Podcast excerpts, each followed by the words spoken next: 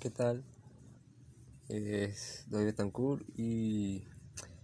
hablando un poco sobre la expectativa, o yo diría,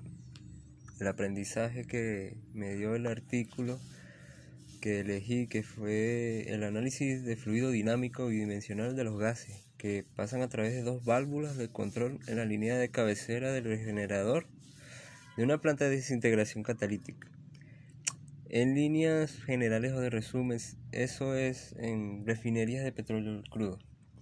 donde es importante, o por lo que he visto y he leído en este artículo, es muy importante el, el estudio de cómo se comportan estas válvulas mediante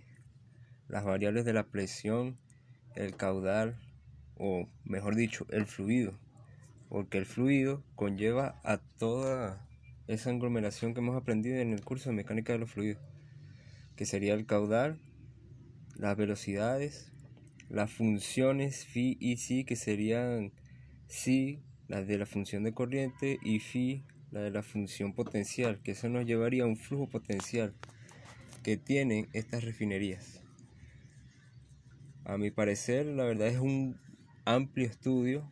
y muy interesante ya que primero el nivel de responsabilidad en dar cada uno de los cálculos respectivos y sus respectivas, valga la redundancia, gráficos en aglomeración con las funciones de Fisi porque la verdad este la verdad es que eh, como diría yo las líneas de corriente son indispensables saber cómo se comportan en el nivel de la tubería o en este caso en la refinería.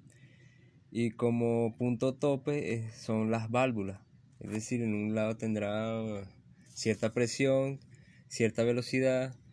este, obviamente como ya hemos aprendido de, este, de continuidad, se sabe que el caudal es el mismo en toda la línea de sucesión de esa refinería o esa tubería, que podríamos llamarla también tubería es, es indispensable, la verdad, saber eh, las funciones respectivas a las mallas, ya que nos permiten una construcción en donde se van a distribuir las velocidades y en donde podemos este, hallar unos puntos de inflexión, en donde pudiera haber alguna discrepancia.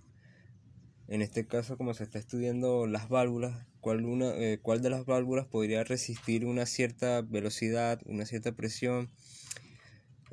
y casi olvidando de que este se está estudiando que el gas o sí el fluido es un nitrógeno a combustión. No sabemos si sería volátil la verdad no no sabría decirlo. Yo diría que sí pero eso ya es cuestión de los químicos.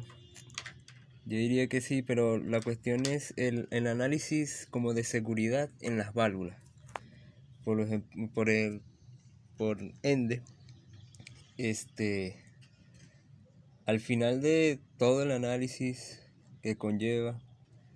y sabiendo que este es de flujo bidimensional y que las ecuaciones del flujo bidimensional rigen en este mismo trabajo,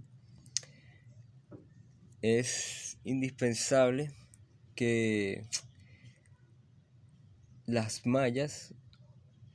tengan como el factor de seguridad